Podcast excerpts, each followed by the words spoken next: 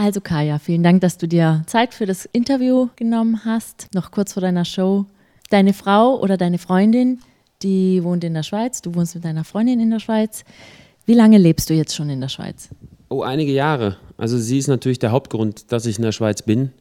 Ähm, ja, das äh, lag daran, als wir uns kennengelernt hatten und ich äh, habe sie quasi in Zürich äh, kennengelernt, weil ich auch da seit einigen Jahren toure. Äh, dann irgendwann die Frage aufkam, jetzt wird das Ganze ein bisschen ernster, ähm, wer kommt zu wem? Äh, entweder zu mir nach Köln oder ich zu ihr nach Zürich und dann habe ich oder wir uns für Zürich entschieden, weil ich bin sowieso ständig unterwegs. Und das macht einfach keinen Sinn, deine bessere Hälfte irgendwo zu parken, wo sie gar kein soziales Umfeld hat und dann, dann haust du auch noch ab.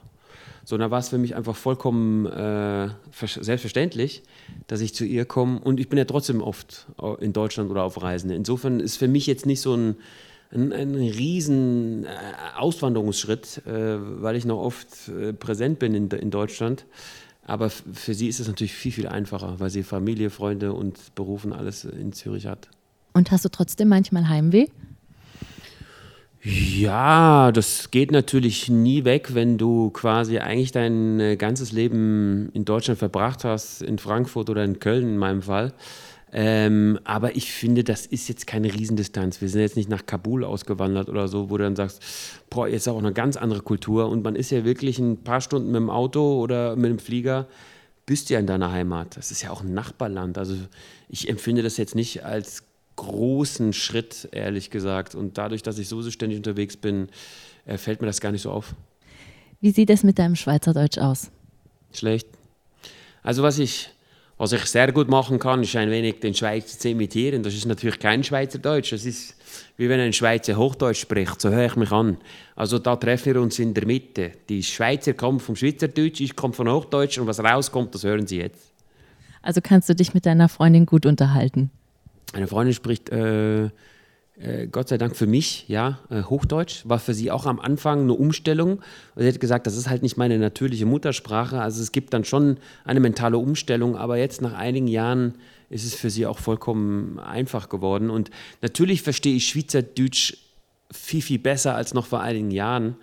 Ich traue mich sogar mittlerweile einen Berner Dialekt dran, ja, der jetzt nochmal wirklich anders ist, als jetzt, was in Zürich gesprochen wird. Es ist ja in der Schweiz so in jedem Kanton wird anders gesprochen, also alle fünf Kilometer reden die anders.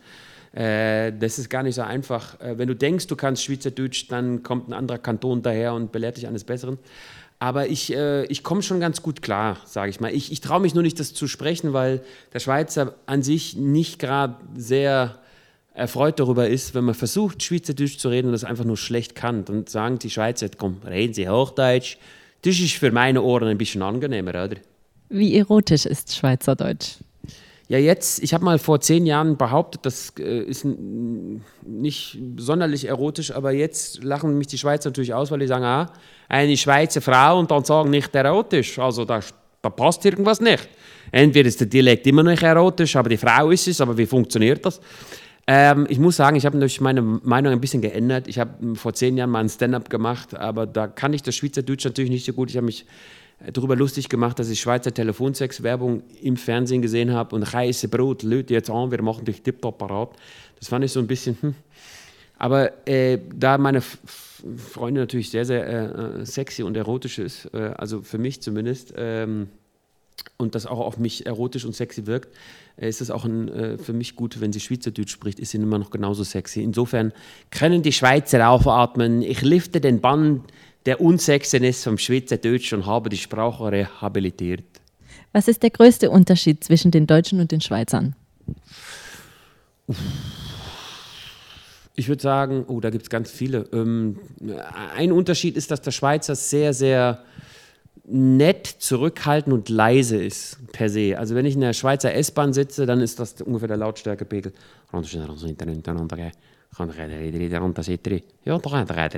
Wenn dann Deutsche ins Abteil kommen, ja, Horst, ich weiß auch nicht, sollen wir die Aktien leer verkaufen? Sollen wir das Short, Put, was sollen wir da genau? Dann, also dann reg ich mich selber auf und sage, das ist diese Deutschen und meine Freundin sitzt neben sich, du bist selber Deutscher. Ja, ich bin ein anderer Deutscher. Also das ist schon äh, bemerkenswert, was das für ein kultureller Unterschied ist.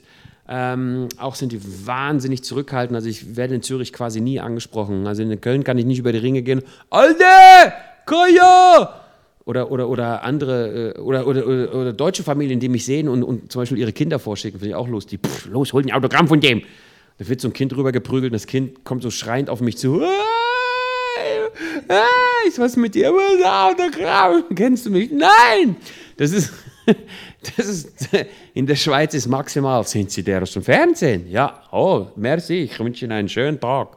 Das war's. Das, das ist, äh, ich würde sagen, das ist so im Alltag, sind das so die Hauptunterschiede. Gibt es Dinge, die dich in der Schweiz nerven? Ja, Tempolimit 120. Also ich habe auf dem Weg hierher, habe ich glaube ich äh, drei Stunden alleine nur in der Schweiz verbracht und irgendwie zehn Minuten ab der Grenze hierher. Von der Grenze hierher, Willingen-Schwenning, die 60 Kilometer habe ich glaube ich in einer Viertelstunde gepackt. Du bist deutsch-türkisch und kannst kein Türkisch. Warum? Ja, mein Vater war so ein etwas verschrobener Typ. Mein Vater hat gesagt, lernst du Deutsch anständig erstmal und dann guckst du, wie ich Fremdsprache. Mein Vater war sprachlich nicht der, nicht der begabteste Mensch auf der Welt. Und er hatte gedacht, seine Söhne, ne, die Äpfel fallen nicht weit vom Stamm, äh, dachte, die sind genauso dämlich und können das nicht. Und er kannte auch zu dem Zeitpunkt äh, Leute, also Kinder, die zweisprachig aufgewachsen sind, die beides schlecht konnten. Und mein Vater wollte nicht so was halb ganz oder nicht ganz oder nur so halb Deswegen hat er gesagt, er lernt erstmal Deutsch und dann später. Und dieses später kam halt nie. In der Pubertät, also wir hatten, äh, sorry, ich hatte in einem altsprachigen Gymnasium auch eine tolle Schnapsidee von meinem Vater, Latein, Altgriechisch, Französisch, Englisch. Da war überhaupt kein Platz mehr für Türkisch auf der Festplatte.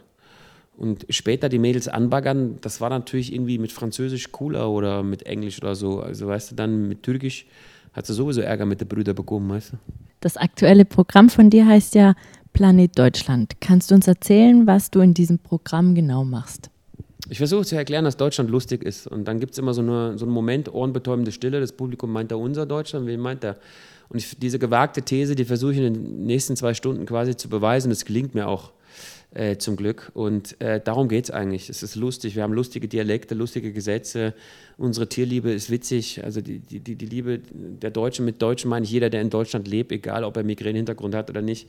Also wir lieben unsere Tiere, egal ob als Haustier oder auf dem Teller. Äh, dann, äh, dass wir alle Weltmeister sind beim Autofahren, das einzige Land ohne Tempolimit, äh, bis hin zu, äh, was habe ich alles? Ich habe ich habe so viel Material, also wir haben knapp zwei Stunden, wo ich eigentlich erzähle, wie lustig bei uns zugeht am Ende glauben sie mir das alle. Wie viele deutsche Eigenheiten hast du selber? Ich mag es ordentlich, obwohl ich nicht der ordentlichste Mensch bin. Aber ich mag das, äh, dass wenn Dinge funktionieren und effizient sind. Ich glaube, das ist auch eine typisch deutsche Eigenschaft. Es ist ja, äh, Deutschland ist ja auch ein Land der, der Erfinder. Das Telefon wurde erfunden, das Computer ist ein Deut der Computer, das Computer. Der Computer ist eine deutsche Erfindung, das Automobil wurde von äh, einem Deutschen erfunden. Und das sind alles Dinge, das, das ist so ein deutscher Geist, äh, zu versuchen, das Leben äh, so zu gestalten, dass es irgendwie angenehmer wird oder effizienter. Und äh, ich glaube, das ist eine deutsche Eigenschaft und die habe ich auch. Ich möchte, dass alles effizienter wird. Ich möchte meine Zeit effizient nutzen. Ich möchte schnell an Orten sein. Ja? Egal ob mit Auto, Flugzeug oder sonst was. Ich reg mich auch auf, wenn ich im Stau bin, wenn ich Zeit verliere oder irgendwas nicht funktioniert. Äh, ich habe irgendwelche Waren, die ich nicht made in Germany habe und funktionieren sie nicht so gut und sage, ich möchte aber eine deutsche Küche haben, die richtig gut funktioniert. Ähm, also ich glaube, das sind alles so typisch deutsche Eigenschaften. Du hast sogar ein Programm nur für die Schweiz, Reiz der Schweiz. Was machst du da? Ähm, dasselbe, was ich in Deutschland mache. Äh, ich beweise bei Reiz der Schweiz, was denn der Reiz der Schweiz ist. Das ist natürlich neben meiner Freundin die Sprache, die Kultur. Und in den zwei Stunden erzähle ich den Schweizern eigentlich, äh, warum ich die Kultur witzig finde, warum ich Schweizerdeutsch, zum Beispiel Schweizerdeutsch ist so eine internationale Sprache. Die haben quasi äh, Wörter aus anderen Sprachen importiert aus dem Italienischen, Französischen, Englischen, aber nicht eins zu eins, sondern kommt noch einmal mit dem helvetischen Dampfhammer, wird darüber gebügelt. Es gibt zum Beispiel, in Deutschland sagen wir, es ist ein Strafstoß, ja, beim Fußball sagen wir, oh, es gibt jetzt einen Strafstoß. Äh, äh, auf Englisch sagen die Penalty. Und die Schweizer haben sich für die englische Version entschieden, aber für die helvetische Betonung, die sagen, oh, jetzt gibt es einen Penalty. Und dann ich, war ich natürlich verwundert vor der Glotze und sage, was ist ein Penalty, was passiert? Ich dachte, es wäre eine Krankheit, oh, ich habe ein Penalty, ich muss zum Arzt, oder? Und dann nehme ich die Schweizer auseinander, ob das das Schulsystem, das Militärsystem ist. Ja, sind ja neutral. Ja, aber es gibt ja Waffenlieferungen aus der Schweiz. Ja, wir liefern an beide Seiten. Oder? Äh, das sind alles so Dinge, die ich quasi mache und die, die Schweizer stehen da total drauf. Gibt es Unterschiede zwischen den Deutschen und dem Schweizer Publikum? Mein Publikum nicht. Es lacht gerne über sich selbst. Und das kann man, glaube ich, an beiden Programmen, die ich ja gerade zeitgleich spiele, wunderbar sehen. Das deutsche Programm ist für das deutsche Publikum, was über deutsche Eigenheiten sehr viel lacht, und das Schweizer Publikum über die Schweizer Eigenheiten. Ich glaube, umgekehrt würde das amüsant sein, aber nicht so gut funktionieren, weil das, äh, da fehlt einfach der Spiegel, den du vorgesetzt bekommst. Und die Leute lachen tatsächlich über einen lustigen, teilweise verzerrten, übertriebenen Spiegel. Und das ist, glaube ich, das, was ich am liebsten mache auf der Bühne. Und das ist das, warum die Programme funktionieren. Und äh, deswegen habe ich auch zwei verschiedene Programme gemacht. Äh, die Österreicher beklagen sich und sagen, ey, was mit uns, ist nicht wert, veralbert zu werden. Aber dazu müsste ich natürlich eine gewisse Zeit in Österreich leben, um, um diesen Spiegel zu finden. Aber da sind die beiden absolut gleich. Die lachen am liebsten über sich selbst. Wann hattest du deinen ersten Auftritt? Im Bauch meiner Mutter, glaube ich. Nein, ich kam auf die, ich glaube bei der Geburt, da bin ich äh, vom OP-Tisch gefallen und äh, der Arzt ist da hinterhergerannt und hat gesagt, oh shit, es wird ein Komiker. Ähm, ich, war, ich glaube, ich war fünf, wenn ich mich, das erste Mal, dass ich mich erinnern kann, dass ich be bewusst oder unbewusst lustig war, aber ich habe gemerkt, die Reaktion war lustig. Mein Vater hat mich immer aufgefordert, äh, Freunde oder Verwandte zu imitieren. Also wir hatten Besuch von seinem Bruder, von meinem Onkel und dann habe ich den immer imitiert. So, als sie dann wegging und ich weiß nicht wieso, aber es war eine meiner frühesten Kinderinnerungen, dass mein Vater mich angeguckt hat, mach nochmal meinen Bruder nach, komm, mach nochmal Onkel Seller nach und dann habe ich den halt nachgemacht und irgendwie diese, diese Gabe und Talent der Imitation hatte ich schon sehr früh gelernt und irgendwie früh gelernt, dass es damit Lacher geben kann. Vielen Dank, dass du dir für uns Zeit genommen hast. Wir wünschen dir für dein Programm Planet Deutschland gleich alles Gute und für die Zukunft auch viel Erfolg. Arrivederci. Ciao.